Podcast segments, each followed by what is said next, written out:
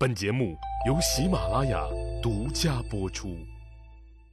上一集里呀，我说到了孔子在鲁国仕途发展的事儿。他先是急速上升，然后呢又急速的掉头向下，最后不得不出国流亡。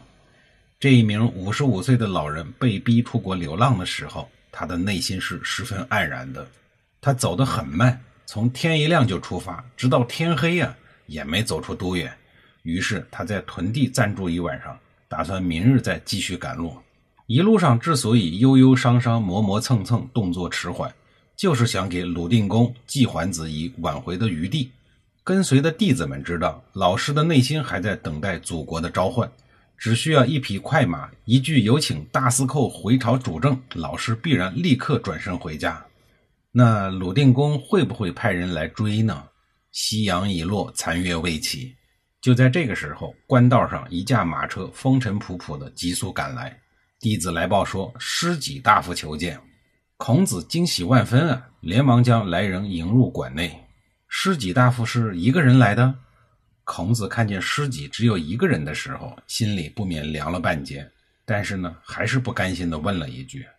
师己说：“只是老夫一人呀，刚刚知道大司寇要远行，特意赶过来相送。”孔子随后施礼请罪，说：“孔丘经幡不告而别，实在是失礼，还请大夫勿怪呀。”师己急忙还了一礼，然后面露悲愤之色，说：“这可不是司寇大人您的罪过呀，实在是季氏那帮东西不干人事私自接受了八十名齐国美女不说，还天天拉着国君大人夜夜欢歌，从此不理朝政，长此以往，国将不国呀。”见师姐没有奉命来邀请自己回去，而是说一些无奈的感叹的话，孔子更加的失望了。于是呢，他打算换一个话题，说：“咱们今儿啊不谈这个，我最近又创作了一首歌，来来，你帮我指点一二如何？”说完，也不等师姐回答，孔子就已经坐在了琴案那儿，吭的一声就弹了起来。孔子他老人家弹的是什么调，唱的是什么调，我也不知道。但是歌词呀，我可以在这儿给大家背一下。外国的女人是狐狸呀，她腐蚀了我们的国君，赶跑了我们的忠臣。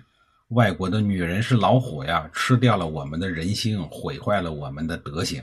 听着孔子边弹边唱，师己也忍不住打起了拍子，流着眼泪合唱了起来。师己回去以后见了季桓子，季桓子就问：“听说您去送孔夫子了，不知道他都说了些什么呀？”师己说。不过是喝喝酒、唱唱歌罢了。季桓子接着说：“我估计酒无好酒，歌无好歌吧，不知道都唱了些什么呀？”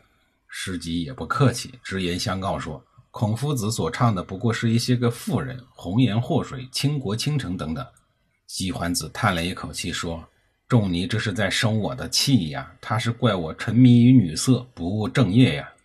要说孔子真是不幸的。”被自己一生所钟爱的祖国给狠狠地抛弃了，从此流浪天涯。但庆幸的是呀，他的身边有一群不离不弃的弟子，始终跟随着他，陪着他风餐露宿、颠沛流离。在这个烽火连天的乱世之中，身为一名被祖国抛弃的人，天下之大，哪儿才是他的容身之所呢？幸好弟子子路家有亲戚在魏国，在子路的安排下，孔子一行人去了魏国。暂时居住在子路的大舅子家。国君卫灵公听说孔子来了，赶紧召见了他，并向孔子伸出了橄榄枝。在会谈中，卫灵公问孔子：“您之前在鲁国的俸禄是多少呀？”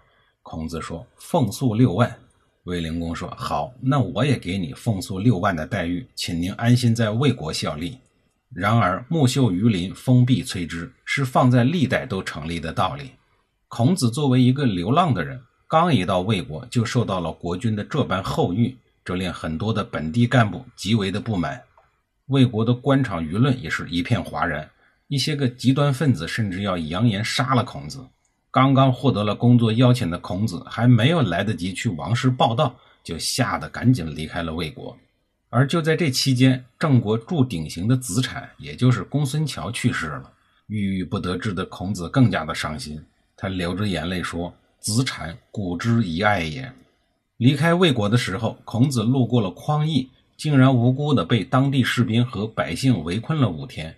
原因是孔子长得像杨虎，而杨虎此前曾经对匡人有过严重的伤害，于是他们打算杀了杨虎复仇。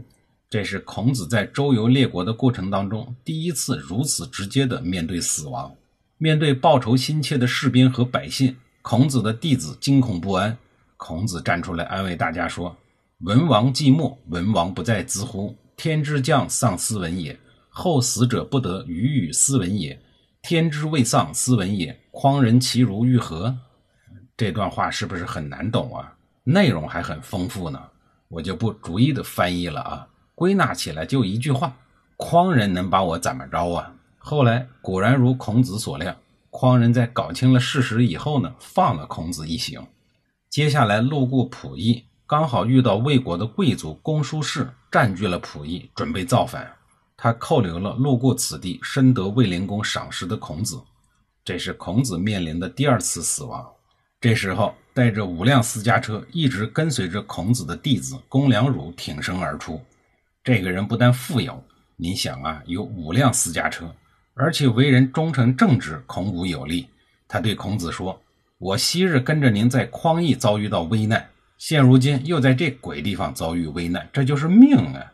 与其亲眼看到老师您再次遭受磨难，不如我搏斗而死得了。”随后，公良汝拔出了宝剑，号召大家与仆人战斗。此时此刻呀，不只是公良汝一个人有这样的想法。其他人也是这样啊。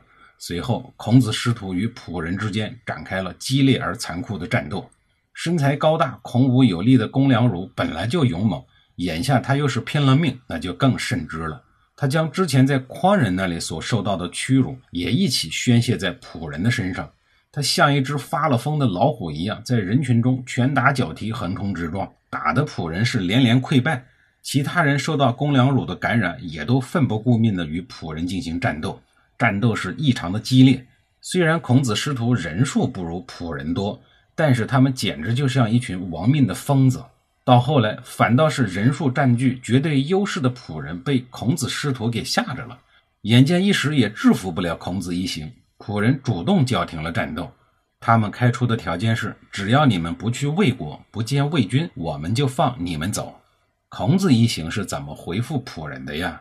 下一集里啊，我再给您讲述。